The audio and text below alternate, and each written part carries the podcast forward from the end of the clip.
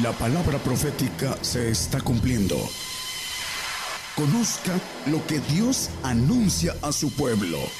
Bienvenidos a su programa, Gigantes de la Fe. Gigantes de la Fe.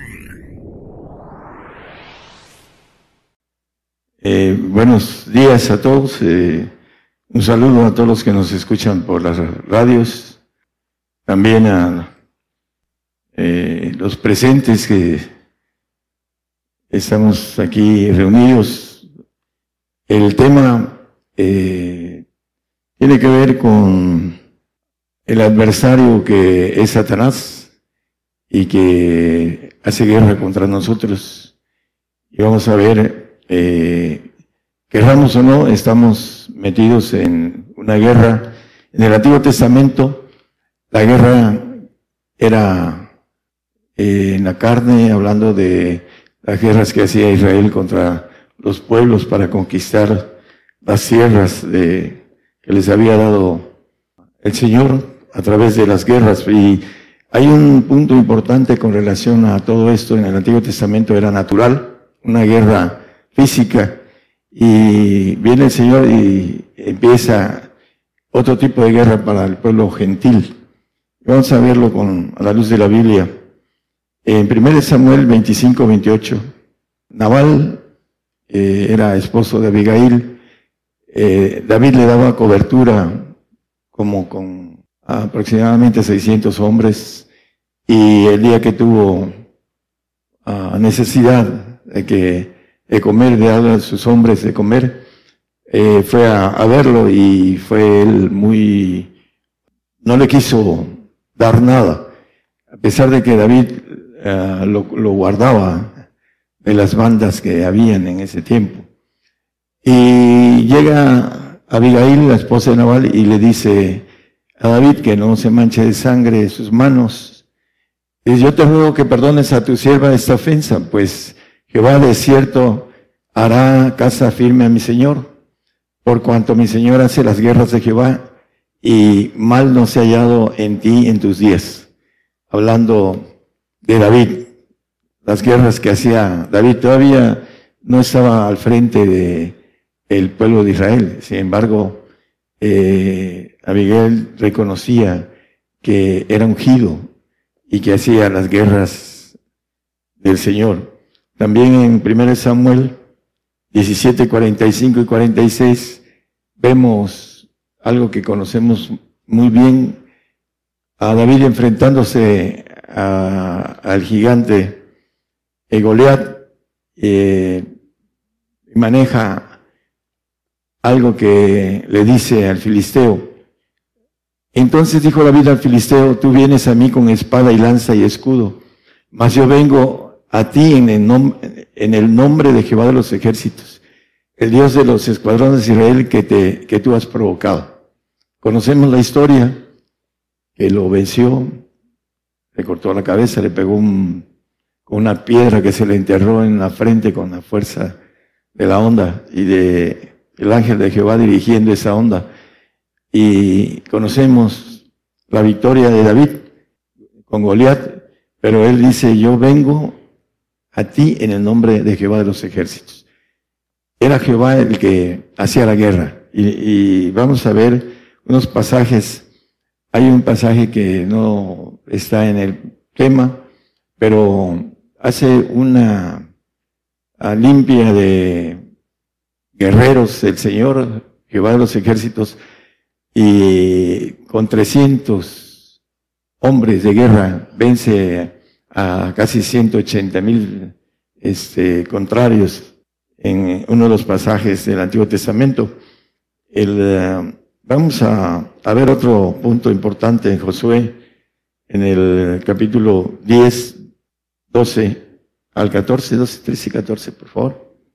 Entonces Josué habló a Jehová el día que Jehová entregó al amorreo delante de los hijos de Israel y dijo en presencia de los israelitas, Sol, detente en Gabaón y tu luna en el valle de Ajalón. Y el sol se detuvo y la luna se paró hasta tanto que la, la gente se hubo vengado de sus enemigos. ¿No está que esto escrito en el libro de Hazer? y el sol se paró en medio del cielo y no se apresuró a ponerse casi en un día entero. Bueno, eh, no me voy a meter en esto, pero en cuestiones de la misma palabra, lo que se detuvo fue el tiempo, no el sol ni la luna. Simplemente lo dice Jeremías 32, que esas leyes que están puestas en el universo no se pueden detener. Un átomo de nosotros no se puede detener. Nos morimos si se detiene un átomo. Empieza a haber una detención de los demás y el hombre se muere de, un cáncer de cualquier tipo. ¿Por qué? Porque hubo una alteración en las órbitas de un átomo. No puede haber una alteración en las órbitas de los satélites, eh, hablando de todos los, ah, lo que Dios ha creado. Lo dice el mismo Señor. Maneja que si estas leyes faltaran, también faltaría mi palabra. La gente que ha estudiado un poco de astronomía, pues conoce que esto es de otra manera. El Señor detuvo el tiempo. Y el, eh, hablando en el siguiente texto, y nunca fue tal día antes ni después de aquel habiendo atendido Jehová la voz de un hombre, porque Jehová peleaba por Israel. Por la voz de Josué, un hombre, Dios detuvo el tiempo, como dice aquí la palabra, detuvo el sol y la luna. De otra forma es expresar que el día se alargó como 24 horas hasta que eh, Israel ganó la, la pelea. Porque peleaba Jehová. Jehová por Israel. En aquel tiempo el Señor peleaba por su pueblo. Pero vamos a ver qué hace después el Señor. En jueces 3, capítulo 3, versículo 1, vamos a ver varios textos ahí. Esas pues son las gentes que dejó Jehová para probar con ellas a Israel, a todos aquellos que no habían conocido todas las guerras de Canaán, para que al menos el linaje, linaje de, de los hijos de Israel conociese para enseñarlos en la guerra, siquiera fuese a los que antes no la habían conocido. Estos pues fueron para probar por ellos a Israel, para saber si obedecerían a los mandamientos de Jehová que él había prescrito a sus padres por mano de Moisés.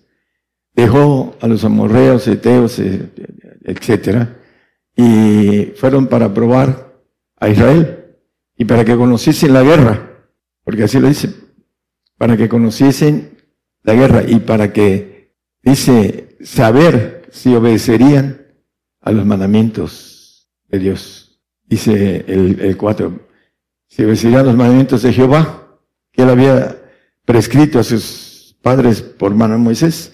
Y seguimos en el mismo, el 6, por favor, 7, 8.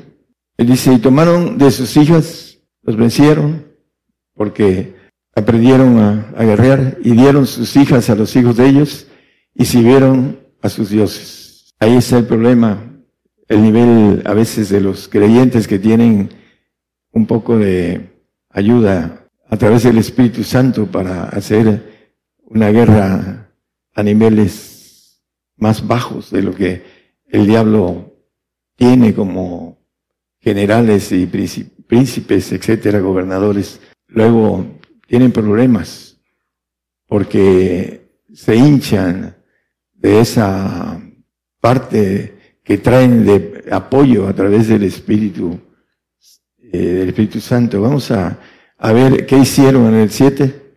Hicieron pues los hijos de Israel lo malo en ojos de Jehová y olvidados de Jehová su Dios, sirvieron a los Baales y a los ídolos de los bosques. Se olvidaron de Jehová porque se casaron con mujeres extrañas y adoraron a otros dioses. El 8, aquí viene lo terrible, y la hazaña de Jehová se encendió contra Israel, y, y ¿qué dice? Y vendiólos, los vendió a los enemigos, Israel. Dice, eh, sirvieron a los hijos de Israel, hablando, perdón, y sirvieron a estos, a Chusane, Rizataim, rey de Mesopotamia, dice que los hijos de Israel sirvieron ocho años.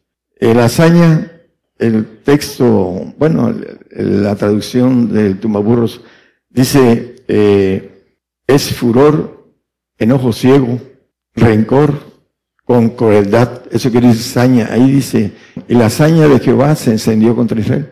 Eso es lo que quiere decir saña, rencor, ciego, con crueldad, enojos, ciego, furor.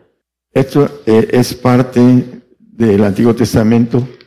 Vamos a ir viendo en Primera Crónicas 11.9, hablando de David. Vamos a ver dos cosas. David iba adelantando y creciendo y Jehová de los ejércitos era con él. Creciendo en esa ah, bendición de tener los ejércitos de Jehová al lado de él. Él fue un guerrero vencedor, David, el mejor rey que tuvo Israel. En Crónicas 17, 25, porque tú, Dios mío, revelaste al oído a tu siervo de que te hace edificar casa, por eso ha hallado a tu siervo motivo de orar delante de él, de ti. Aquí, eh, edificar casa. Ahora la casa que nosotros estamos edificando, pues depende de nuestra capacidad de guerrear. Estamos hablando de los varones. Y los varones tienen a la dama a su lado que tiene que eh, ser idónea para que los dos lleguen a lo que es el supremo llamamiento. Vamos a ir viendo algo importante que tiene que ver con que podamos llegar a tener la armadura del Espíritu, porque viene la armadura de Dios, la armadura del Espíritu. Vamos a ver el, el contexto de esto. Efesios nos dice el apóstol Pablo en el 6, 12, 13, no tenemos lucha contra sangre y carne, sino contra principados, potestades, señores del mundo, gobernadores de esas tinieblas, a señores del mundo, dice, hablando de los gobernadores espirituales y malicias espirituales en los aires. Es el 13, por tanto, tomad toda la armadura de Dios para que podáis resistir en el día malo y estar firmes habiendo acabado todo. Hay un pasaje ahí, un poquito más adelante, no, eh, en el 17, creo, 6, 17. Y tomad el yelmo de salud y la espada del Espíritu, que es la palabra de Dios. ¿Qué nos quiere decir la, la palabra, la espada del Espíritu? Porque muchos dicen, eh, conozco la palabra de Dios, pero se necesita saber qué nos quiere decir la espada del Espíritu. Podemos tener el yelmo, podemos tener eh, lo que es el, hablando de la fe, eh, el escudo. Si tienes escudo, eh, bueno, los dardos del maligno, ¿no? Pero si no tienes la espada del Espíritu, ¿con qué vas a pelear si nada más te vas a defender? No vas a, a poder matar al adversario, porque no tienes arma para hacerlo. Nada más te defiendes con el escudo de la fe, pero no tienes el espíritu, la espada del espíritu. Vamos a ver esto un poquito más a fondo. Es importante que nosotros eh, sepamos obtener, la, hablando de los varones y las mujeres, pues el Señor es el, esposo, los, que están, uh, que no están casadas y las que están casadas, su esposo debe obtener esa bendición de luchar por oh, los dos, por eso una sola carne. En Salmo 144.1, bendito sea Jehová mi roca que enseña mis manos a la batalla y mis dedos a la guerra. Es importante entender esto a la luz de lo espiritual. Vamos a, ir desglosando que las manos son para la batalla y los dedos para la guerra. Hay un texto en Abacú, desde el 3 y el 4, por favor. Dios vendrá de Temán y el santo del monte de Parán, su gloria cubrió los cielos y la tierra se llenó de su alabanza y el resplandor fue como la luz, rayos brillantes salían de sus manos, ahí estaba escondida su fortaleza. Dice que rayos brillantes salían de, sus manos, de su mano. Ahí estaba escondida el poder, su fortaleza del Señor. ¿Por qué? Porque el Señor ordena a su ejército a través de lo espiritual. ¿De dónde sale ese poder de, orden? ¿De la boca o de las manos? ¿Con qué nos defendemos y luchamos de nosotros de manera... muchas luchas hablando del el hombre. Hace teatro con eso y algunos este, en el boxeo. Son las manos las que se adiestran para pelear. Y en, en la cuestión espiritual, las manos son donde sale la energía del Espíritu, la espada, espada del Espíritu. Vamos a, irlo viendo. Eh, primeramente, eh, maneja Santiago 1, 16, 17 y 18, dice, no erréis, amados hermanos o hermanos míos, no erréis. ¿Por qué? Porque toda buena dádiva y todo don perfecto desciende del Padre de lo alto, que desciende del Padre de las luces. No hay variación en esto, el don perfecto. ¿Cuál es ese don perfecto? Es su espíritu del Padre, para que nosotros podamos vencer al adversario, a Satanás, al maligno. Dice, eh, hay dos textos que conocemos muy bien, que son en Primera de Juan 2, 13 y 14, que han conocido al Padre. Dice, os, escribo vosotros padres porque habéis conocido aquel que es desde el principio. Os escribo vosotros mancebos porque habéis vencido al maligno. Os escribo vosotros hijitos porque habéis conocido al Padre. Dice, porque habéis vencido al maligno. Es en el texto, en el 13, y vuelve a repetirlo en el 14, los 14. Os escribo a vosotros padres porque habéis conocido al que es desde el principio. Dice, os escribo a vosotros mancebos porque sois fuertes y la palabra de Dios mora en vosotros y habéis vencido al maligno. La palabra, pero la palabra que dice ahí Santiago, en el 17 y 18, todo don perfecto desciende del Padre de las luces y dice que en el 18, Él nos ha engendrado por la palabra de verdad para que seamos primicias de sus criaturas. Ese eh, engendramiento tiene que ver con algo que vamos a a checar a la luz de la Biblia para poder ser eh, guerreros, para vencer al diablo, al enemigo, al maligno. Porque si no lo vencemos, escúchenme, si no vencemos al enemigo, dice que el que es en el 2.19 de segunda de Pedro, el que es vencido es sujeto a servidumbre del que lo venció. Vamos a ver esto. Hablando de los que prometen libertad, siendo ellos mismos siervos de corrupción, porque el que es de alguno vencido es sujeto a la servidumbre del que lo venció. ¿Qué dice el 13.7 de Apocalipsis? Y le fue dado a hacer guerra contra los santos. ¿Y qué dice? Que los venció. ¿En qué los venció a los santos? Porque a los salvos, eso los, dice también que los vence, pero los mata. Dice que no sea que duermen en muerte, dice. No son eternos. El salvo. Pero el santo aquí dice que es vencido y vencerlos. También dice Daniel 7, 21. Y veía yo que este cuerno hacía guerra contra los santos y los vencía a los santos. ¿Por qué los vence a los santos? Porque nuestro adversario, cuando detiene al hombre, lo vence. O lo vence uno, como dice ahí, han vencido al maligno, o el maligno los vence. No hay eh, de dos, el único que no es vencido es el perfecto. Lo vamos a ver. Pero el punto importante de por qué vence a los santos, dice que el que es vencido es sujeto a servidumbre de lo que lo venció. Satanás anda en, en el universo. Dice, ¿de dónde vienes? De recorrer la tierra. En el Job 1, 2 y, y 2, 2. El punto es que el santo no va a poder salir del reino, porque su gloria es menor que la del querubín. Es sujeto a servidumbre, es en el sentido de gloria. El hombre santo no va a tener la gloria que tiene ahorita el querubín. Esto va a ser ah, condenado y va a ser desaparecido. Pero la gloria que él tiene, el santo no la va a tener va a estar en el reino, va a estar en un lugar muy bello, pero no va a poder salir de ahí porque su gloria va a ser eh, abajo de servidumbre, hablando de niveles. Por eso dice que es el, el que es vencido, es sujeto a servidumbre del que lo venció. No va a tener la, la altura de su adversario porque el adversario lo venció. Por eso dice los dos textos que hemos visto. Y podemos ver más textos de estos, hermanos.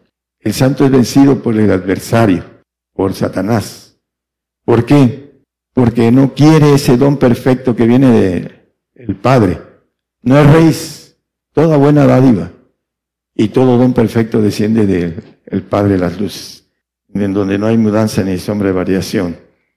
Eh, es importante por la situación que el hombre no quiere ser limpio, completo, la perfección. Eh, Mateo 19, 21, nada más así, voy a tocar una partecita, si quieres ser perfecto. Dice Jesús al joven, si quieres ser perfecto, anda, vende lo que tienes. Y dicen, es que se, se lo dejó porque él era rico y amaba las riquezas. Y el rico dice, yo no amo las riquezas. Y trabaja eh, con mucho ahínco para no perderlas. Y, eh, las atesora. ¿Por qué? Porque las ama. El, el engaño del corazón, engañoso y perverso es el corazón del hombre eh, 17.9 de Jeremías, no lo pongas simplemente como referencia para los que repasan este tema. Lo pueden ver en sus Biblias. Eh, si quieres ser perfecto, anda, vende lo que tienes y a los pobres, eh, hacer, a trabajar para el Señor, para ser pobres, hacer pobres, sobre todo perfectos. Lucas 12, 32, 33. Así además, este es algo eh, que tiene que ver con que podamos vencer. No temáis manada pequeña porque al Padre le ha pasado daros el reino. son textos que nosotros conocemos muy bien y que son para los que nos escuchan a través de la radio. Es difícil vender ahora, sobre todo aquí en México. Ya es para aquellos que no lo hicieron a tiempo, ya es, está en chino que vendan. Vended, lo que poseéis y dad limosna, haceos bolsas que no se envejecen, tesoro en los cielos que nunca falta, donde el ladrón no llega ni polilla corrompe. Eh, maneja en el 32, al Padre le ha placido dar el reino. Manada pequeña, es locura para el hombre hacer esto. No quiere esa guerra que el diablo tiene para todos nosotros. Hay un camino para vencer al, enemigo y no lo quieren tomar. La espada del Espíritu, que es el Padre. Dice en el eh, Hechos 2, 42, la doctrina de Cristo, dice, no, es que eso es, fue para los apóstoles. Perseveraban en la doctrina de los apóstoles, etcétera, en la comunión y en el partimiento del pan y en las oraciones. Y en el 45 dice que vendían las posesiones, era la doctrina del Señor, dice que Él se hizo pobre para enriquecernos a nosotros. La parte de Corintios, creo que es 6.9, pero no, no tengo el texto. Pero vamos a otro texto. En eh, Efesios 4.13 nos dice que hasta que lleguemos a la unidad de la fe, del conocimiento del Hijo de Dios, a un varón perfecto, a la medida de la edad de la plenitud de Cristo. La plenitud de Cristo es la perfección y el hombre no la, la desprecia no quiere tener la estatura, la plenitud del Señor, porque le pide todo, por eso no quiere. Le va a dar todo, pero pues es que, ¿cómo voy a vender y en qué? ¿Cómo le voy a hacer? Bueno, dice que tiene cuidado de las aves y de los lirios, cuanto más de nosotros que tienen mayor estima para nosotros. Filipenses 3:15, sí los hay, hay perfectos. En el tiempo de Pablo, Así que todos los que somos perfectos, eso mismo sintamos. Y si otra cosa sentís, eso también os revelará Dios. El apóstol Pablo dice, todos los que somos perfectos. No es que lo haya alcanzado, pero ya estaba, ya no había nadie que le quitara su corona de justicia. Y lo dice al final de su carrera, hablando de, he peleado la buena batalla, he acabado la carrera, he guardado la fe. Por lo demás me está guardada la corona de justicia, el cual el Señor me la dará, y no solo a mí, sino a todos los que aman su venida. Colosenses 1.28 habla el apóstol de presentar hombres perfectos, hombres que venzan al adversario, al diablo, que guerren con la espada del Espíritu. Hace muchos años llegó una persona, bueno, una pareja, y la señora tuvo una manifestación muy fuerte. Manejaba que era Lucifer, y con voz de ultratumba, así, todas las hermanitas temblaban, algunas nunca habían visto una manifestación de ese tipo. Algo importante con relación a la manifestación de esa persona. El, el punto referencial es que necesitamos autoridad para este tipo de cosas. Y bueno, a veces no, si sucede algo, ahí está el hermano. eso es individual. Y debemos tener autoridad para vencer al enemigo. Si no, el enemigo nos vence. Y se hizo guerra contra los santos y los venció. Aquellos que están esperando que venga la persecución y morir por el Señor, van a morir siendo vencidos, porque no alcanzaron a vencer al enemigo. Y no pueden presentar hombres perfectos en Cristo Jesús. Pablo, que era perfecto, dice los que somos perfectos, todos los que somos perfectos. Dice, anunciamos, amonestando a todo hombre, enseñando en toda sabiduría para que presentemos a todo hombre perfecto en Cristo Jesús. Todo hombre que sea guerrero, guerrero como Josué, hablando del Antiguo Testamento, era valiente, se enfrentó al Señor y no sabía quién era, y le sacó la espada, eres amigo o enemigo, soy el príncipe de los ejércitos de los cielos. Entonces lo adoró.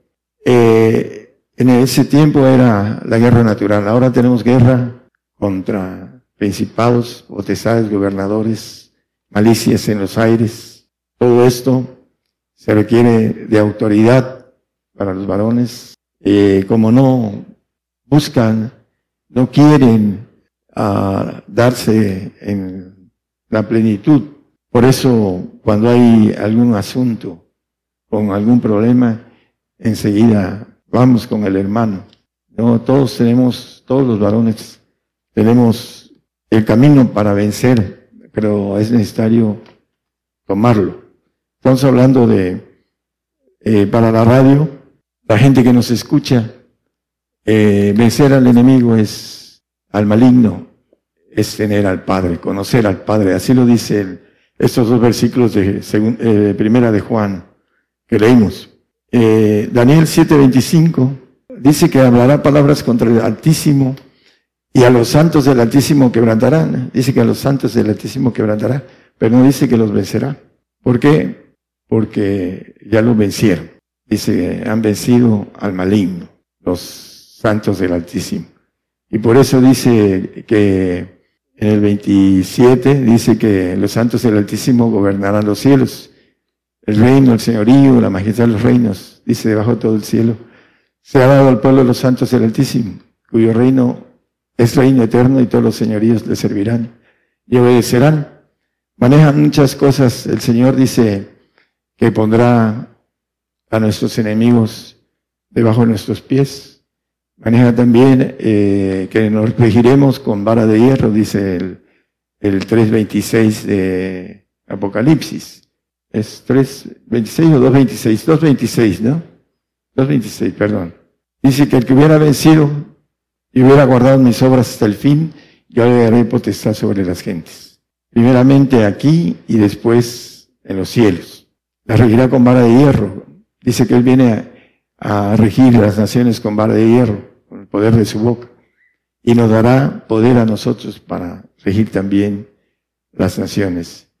El 2.6 de Salmos, pídeme, y te daré por heredad las gentes pero sí necesitamos entender que hay que dar el precio, poder guerrear contra nuestro enemigo y vencerlo.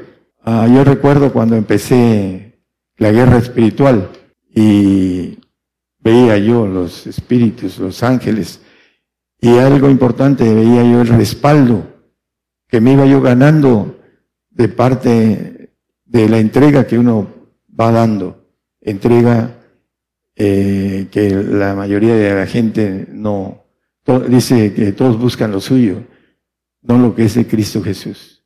Por eso no alcanzan a vencer al maligno, porque se conforman a estar bien en este tiempo y no a atravesar el desierto que se requiere para poder salir victorioso y que los ángeles nos sirvan, como dice el Señor cuando eh, salió después de sus 40 días en el desierto, que sé que los ángeles le, servían.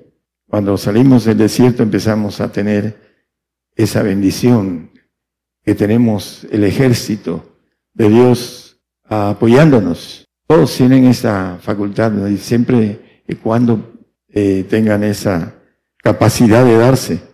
Salmo 46, 7, vamos a terminar con cerrando esta parte de guerra, dice que va de los ejércitos es con nosotros. Nuestro refugio es el Dios de Jacob. El primer día que prediqué en una, bueno, en tres iglesias, hubo una manifestación del ejército caído. Venía yo en carretera y todo lo que veía yo delante de mí era la imagen de un ejército muy grande, caído.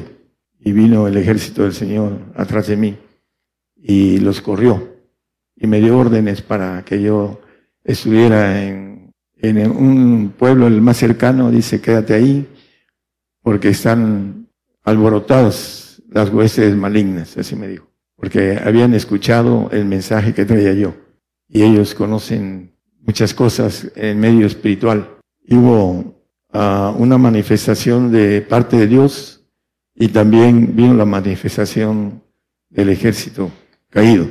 Dentro de todo esto, hermanos, hay un ejército que puede respaldarnos siempre y cuando tengamos la espada del Espíritu, el Padre, para poder ordenar al ejército que Dios nos pone a nuestra mano. Hace varios años estaba yo pidiendo, como todos, la mayoría que pedimos, Señor, ten misericordia de fulanito, de menganito, de, de sutanito, etc. Y me dice que yo no le pidiera nada. No me pidas nada, me dijo. Que me volvió a, a comentar. Lo tienes todo, lo tienes todo para obtenerlo. Y otra cosa más con relación a ese todo.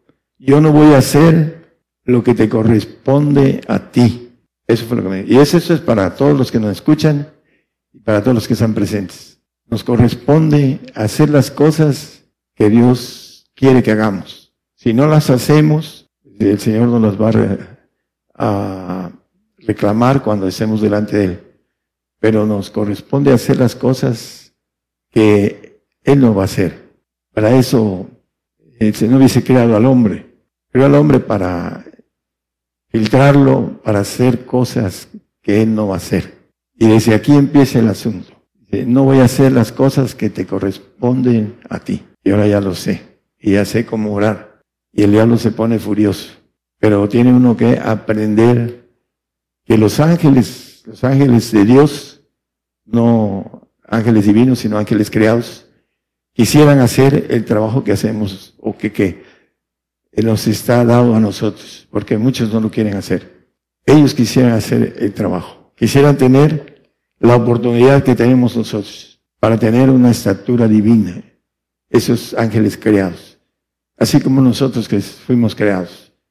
Ellos se quisieran colar a la divinidad, lo que nos ofrece el Señor, la estatura del varón perfecto, la plenitud de Cristo, la perfección, pero tenemos que vencer al maligno. Es la guerra que todos tenemos. Y como somos flojos para la guerra y a veces guerreo y estoy hasta seis, siete días todo cansado y es algo que yo he experimentado en mi vida ya varios años. A veces hago cansancio, pero no, no físico, espiritual.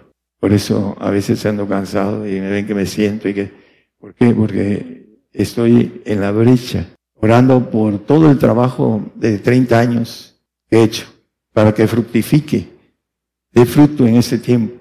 Para eso me pongo a orar, eh, me pongo a orar por todos los conocidos de aquí, a los que no conozco mucho, no los recuerdo, son gente que vienen y que a veces se van y ya no regresan, etcétera. Pero la mayoría que trabajan, los que trabajan, los que apoyan el derecho de estar orando por ellos. Es una obligación. Y guerrero por ellos y oro uno por uno. Y oro por mucha gente que conozco de otro lado, pero de manera guerrera, no de manera, ah, Señor, este, ten misericordia de fulano, de mengano, de sutano, etcétera. No es así. Hay que aprender la guerra. Para eso dejó a los eteos, amorreos y, y todos los que estuvieron aguerriendo contra Israel, para que aprendieran a la guerra. Para eso nos dejó a Satanás con sus séquitos para que aprendamos a guerrear. Algunos no quieren, o muchos, no quieren ser vencedores. Cuando estén delante del Señor, se van a arrepentir de no haber entrado a la guerra con las armas completas para vencer al enemigo. Dios les bendiga, hermanos. Está usted escuchando Radio Internacional. Gigantes de la Fe.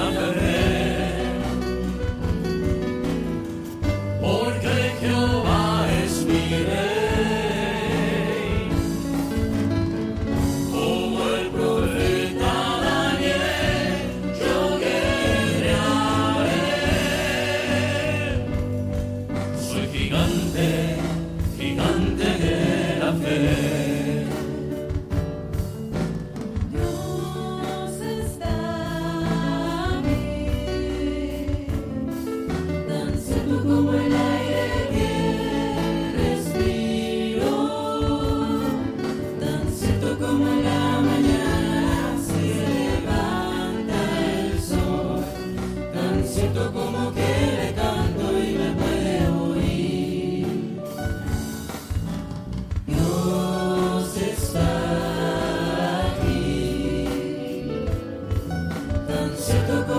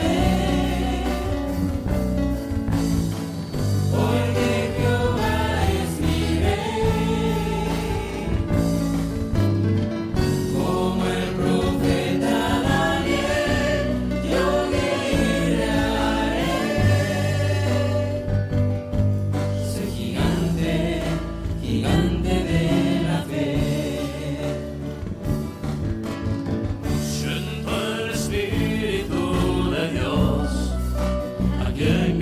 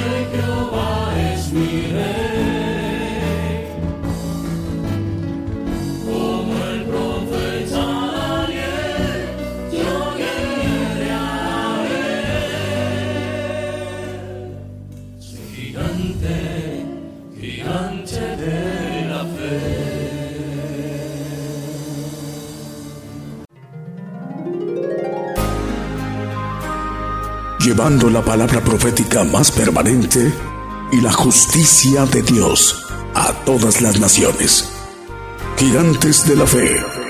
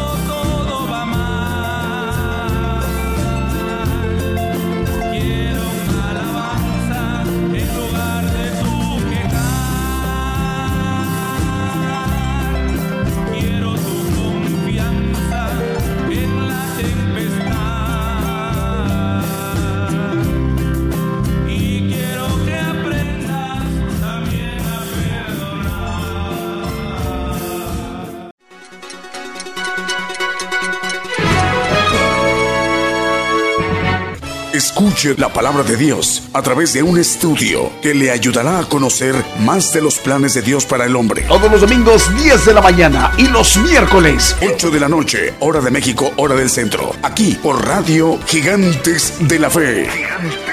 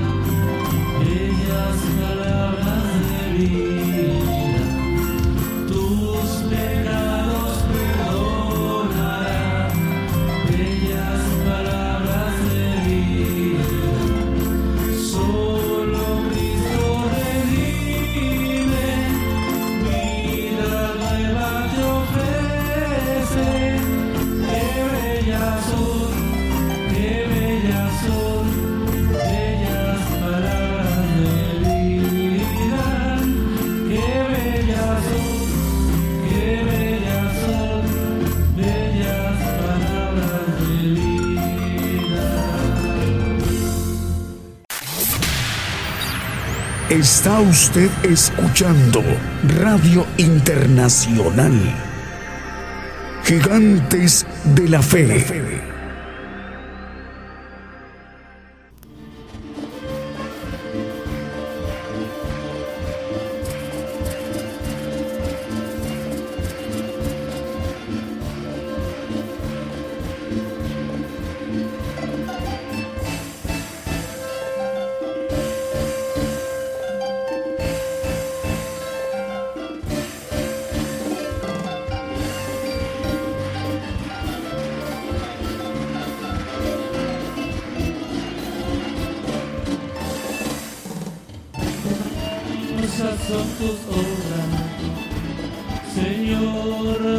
Todopoderoso.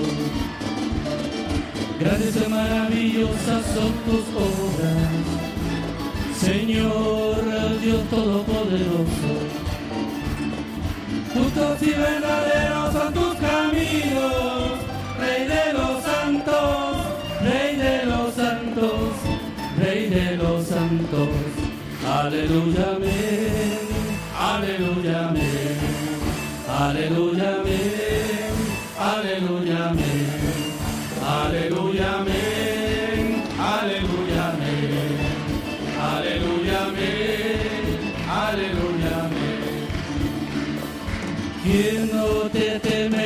Señor? Y engrandecerá tu nombre. ¿Quién no te temerá, oh Señor? y engrandecerá tu nombre. Pues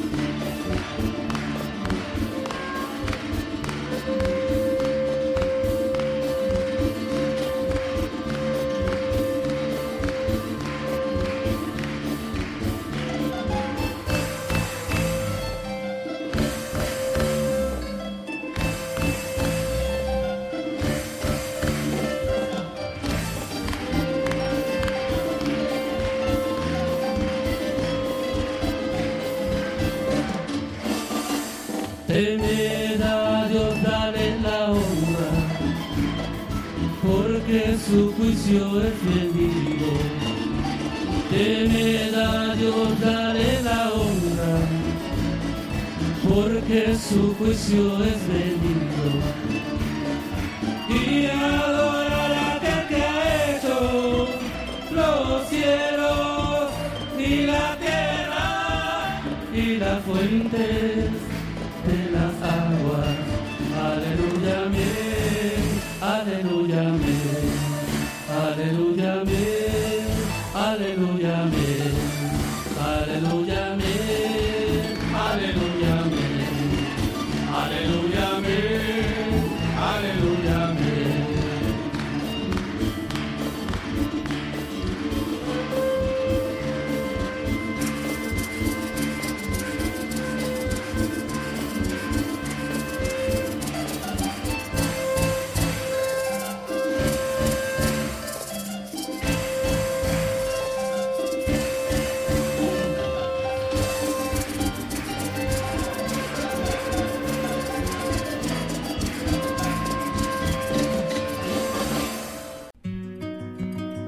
de hoy hemos conocido más de la palabra profética más permanente que alumbra como una antorcha en un lugar oscuro hasta que el día esclarezca y el lucero de la mañana salga en vuestros corazones. Esta ha sido una producción especial de Gigantes de la Fe.